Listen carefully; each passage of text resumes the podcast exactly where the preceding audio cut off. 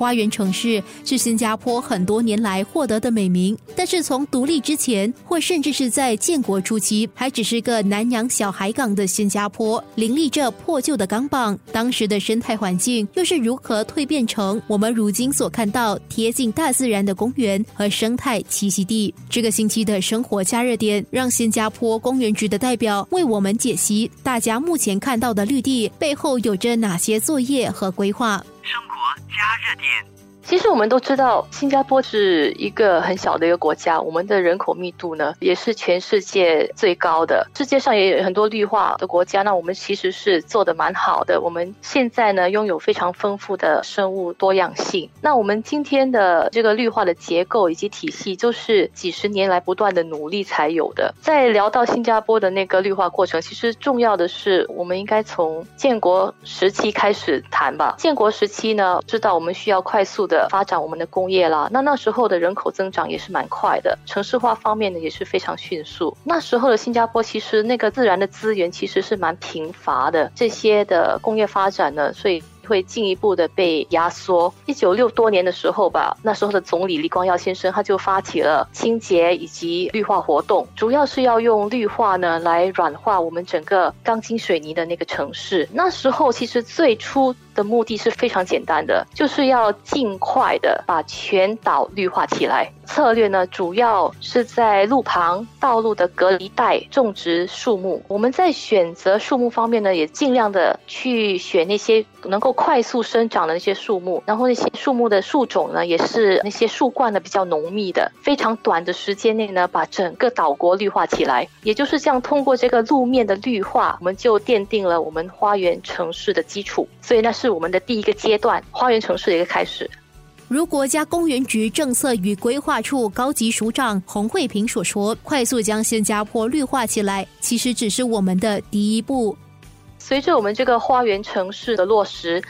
在九十年代末的时候呢，我们就提出了这个花园中的城市的愿景。这个愿景其实就是建立在花园城市的基础上。那那个时候我们就开始注重生态自然的保护，着重的连接那些绿色空间，比如我们开始建设公园连道啦，我们开始加强我们的街道绿化等等。然后在去年吧，二零二零年的时候，我们就进一步的要把新加坡提升为大自然里的城市，这是我们的第三阶段。那在这未来的十年内呢，呃，我们将会增设许多的自然公园，大约两百公顷。在打造公园的景观方面呢，我们将尽量的把它们打造成为更自然的一个景观啊。我们的自然连道 （Nature Ways） 也将会延长到三十公里左右。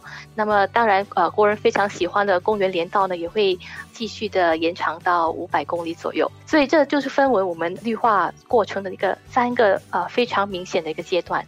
从最初的花园城市，到中期的花园中的城市，到如今的目标大自然里的城市，这些规划都需要长时间的部署。从绿化到动植物的保育，公园局都需要分阶段一一完成。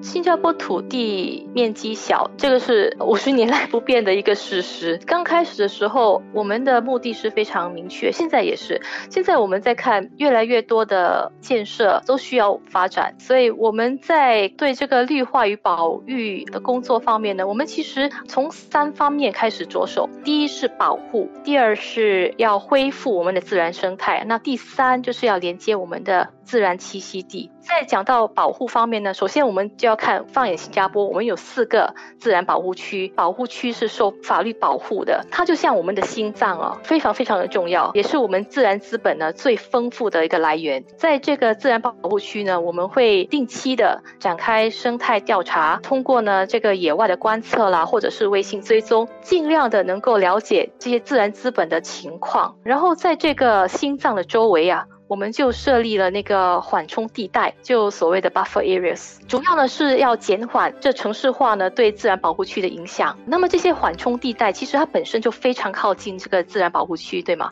所以它其实也是一个动植物的一个天堂来的。所以我们就在这些缓冲地带呢，就开始建造不同的主题的自然公园。我们也非常小心的改善当中的栖息地，把它更森林化。这样呢，国人不但可以多了一个替代的休闲选择，让我们也可以在通过这个自然公园的建设呢，让我们的自然保护区有机会可以喘息。那更好的保护我们的心脏。第三个连接性呢，我们就是要通过地理信息技术，就是 Geographical Information System，以及科学的方法，能够更好的确认我们绿色空间的连接性。这其实是一种非常整体性的保护方法，所以我们不是一个一个的去看哪些绿色空间需要保护，用一个整体性的方法系统去看。这不单单会可以优化我们现在的那个规划生态系统的工作，也可以更好的评估我们的土地开。开发工程，确保新加坡能够持续性的发展。明天让慧平继续告诉你，当他们在规划本地绿地时，都需要从哪些考量因素着手。生活加热点。